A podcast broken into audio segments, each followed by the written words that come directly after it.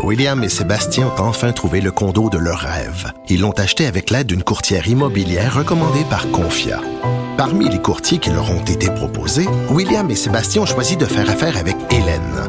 Elle connaissait bien le quartier et d'emblée, elle a compris leurs besoins. Ça a tout de suite cliqué. Mais quand même pas autant qu'entre William et Sébastien. Confia, on se dédie à l'espace le plus important de votre vie. Confia fait partie d'Espace Proprio, une initiative de Desjardins.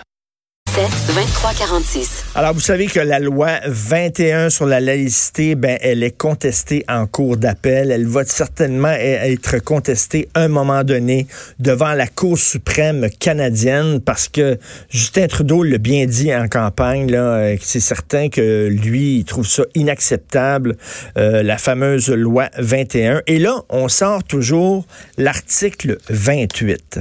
Alors, l'article 28 de la Constitution euh, de la Constitution canadienne affirme que la liberté de religion préséance sur la clause dérogatoire. C'est-à-dire que, bon, vous savez que là, là, on va adopter, on a adopté la clause dérogatoire, donc on échappe à la, à la Constitution canadienne.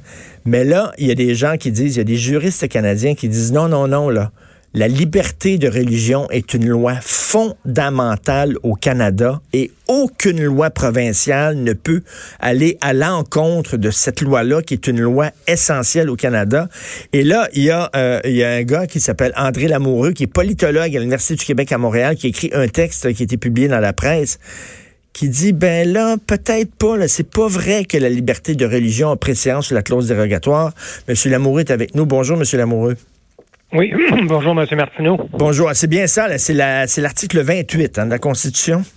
Oui, oui, oui, oui, qui avait été euh, qui avait été négocié pendant la nuit des, longs couteaux. Là, oui, c'est ça. Bon, rappelez ça, c'est quoi la loi, l'article 28? Bon, c'est un article, en fait, qui est, un, à, mon, sens, qui est un prix de consolation euh, à ce que euh, ce que les, les mouvements féministes féministes depuis le début de l'année 1981 demandaient euh, le mouvement féministe demandait une, une, partie de qu'une partie de la de la nouvelle charte des droits et libertés au Canada qui allait être votée euh, soit consacrée à la à la à la reconnaissance des droits des femmes. On parlait même du droit à l'avortement, des droits économiques et sociaux des femmes. Et il y avait tout, il y avait tout le débat à cette époque-là sur, euh, sur la question de l'égalité euh, salariale, mais aussi l'équité salariale dans les entreprises. Et c'était la, préoccupation euh, majeure. Il y avait beaucoup de gens dans le monde des affaires, les grandes entreprises. On pense, je ne sais pas si vous vous rappelez, le conflit à Bel Canada sur l'équité salariale, mais il y a beaucoup d'entreprises qui refusaient de, de mettre une telle clause.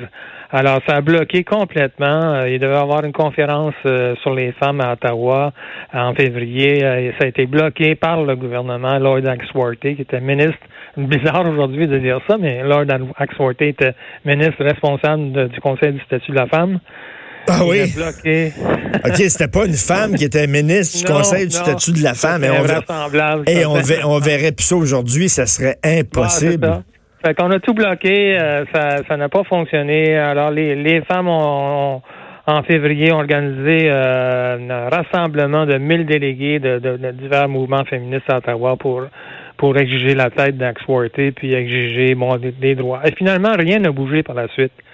Et, euh, et le, tout a rebondi lors de la, nuit des longs couteaux parce que euh, lorsqu'on s'est entendu, on a dit on, on va mettre une clause non-obstant qui va permettre aux provinces, aux législatures, aux assemblées législatives, mais même ça pourrait être utilisé par le Parlement fédéral, une clause non-obstant, c'est-à-dire une clause qui, qui dit que que, que certaines lois euh, peuvent être votées euh, non-obstant, c'est-à-dire indépendamment des articles 2 et 7 à 15 de la Charte des droits de Mais c'est ça qui est bizarre, monsieur, monsieur Lamoureux, c'est-à-dire que ça existe, la clause non-obstant, on l'a inscrit dans la Constitution, on peut l'utiliser, c'est un outil qui est là, sauf que si on l'utilise... Abondamment aussi, abondamment. Ben, sauf que si on l'utilise, on est mal vu. On nous dit, on nous reproche de l'utiliser, ben là, c'est parce que c'est là, c'est pas illégal, la clause non-obstant, c'est prévu dans la Constitution Constitution.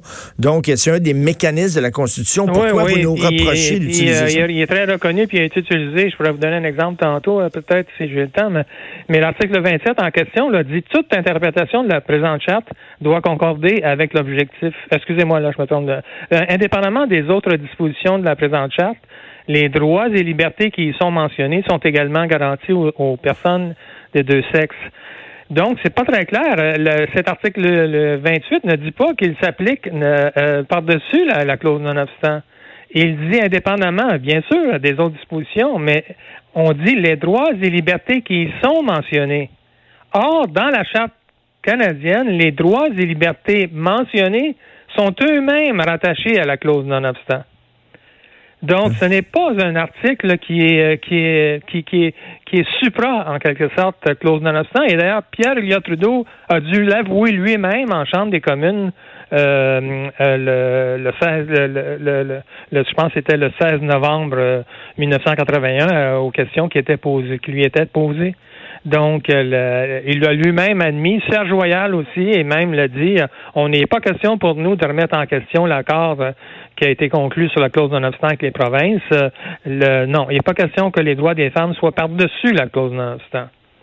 Alors donc ça, ça a été euh, vraiment, vraiment, vraiment. Mais les droits des femmes ne sont pas bafoués par la loi, la loi 21. Pas du tout, pas du tout. Mais c'est ce que j'ai, c'est ce que j'ai expliqué aussi également. Parce que tout le monde est, traité d'une manière euh, égale. Alors, quand on parle de discrimination, qu'est-ce qu'on veut dire?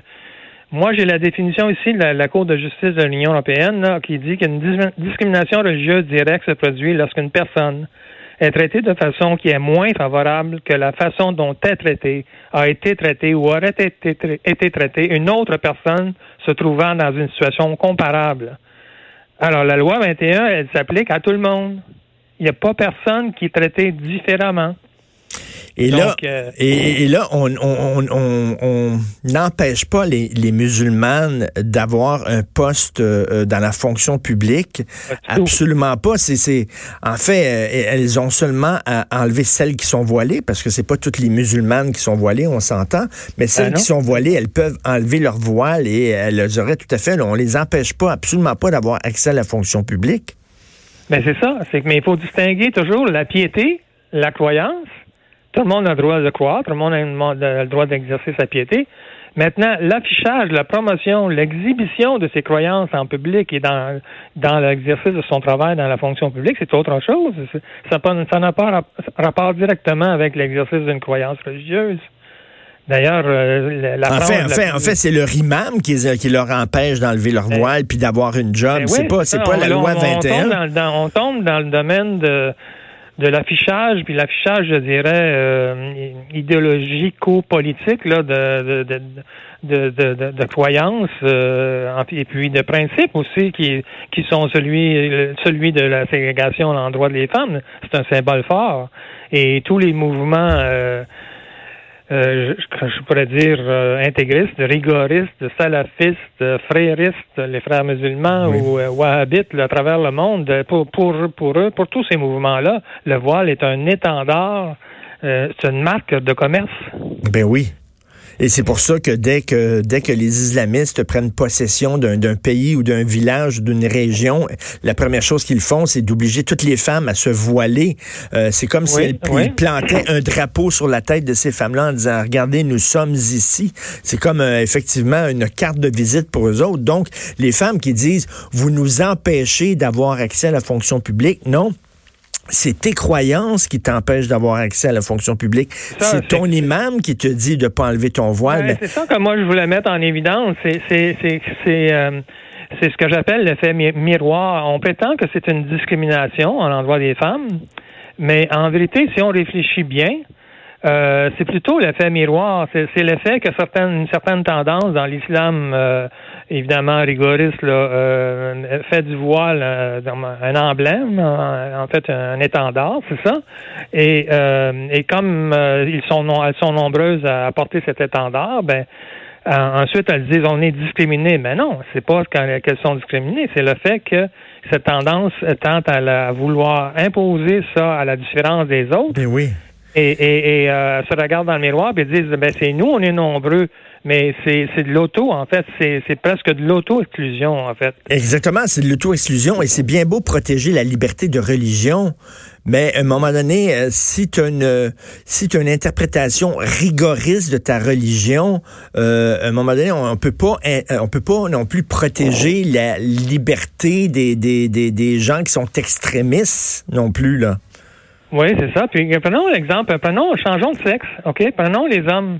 Les, la, question des cycles, les cycles pourraient prétendre à, avancer le même argument en disant nous les les cycles dans la construction comme hommes là, hmm. et puis dans sur les motos là, dans les villes, on est aussi discriminés parce qu'on nous permet pas de disons d'être euh, disons comment je dis, exempté de, du port de, de casque pour la sécurité. Il pourrait invoquer le, ça, mais c'est pas une discrimination. C'est l'État fixe une règle générale qui s'applique pour tous. Il n'y a pas de discrimination. Mais des groupes intégristes sikh pourraient dire Ah, on est discriminé, et d'ailleurs ils le disent, et qu'on est discriminé par rapport à ça. Il n'y a pas de discrimination, c'est une règle générale qui s'applique à tout le monde. Bien, qui s'applique à tout le monde, même euh, aux catholiques, mettons, euh, rigoristes, ben qui voudraient avoir un gros crucifix. Le, quand on dit ça vise, euh, ça vise exclusivement les femmes musulmanes, c'est complètement faux. Ça parle de tous les signes religieux, de n'importe quelle religion. C'est pas vrai que ça vise les femmes, les hommes aussi sont les juifs avec les kippas, c'est des hommes. Ben oui. Bon. Bien, oui. et puis les Sikhs qui portent leur turban, ils sont visés aussi également. C'est ça. Donc, euh, non, non, il y a vraiment des mensonges dans certains discours contre la loi 21. Donc, votre texte s'intitulait Loi sur la laïcité, la leçon de 1982. Euh, vous êtes politologue à l'Université du Québec à Montréal. Merci beaucoup, M. André Lamoureux. Ça me fait plaisir. Merci. Au revoir.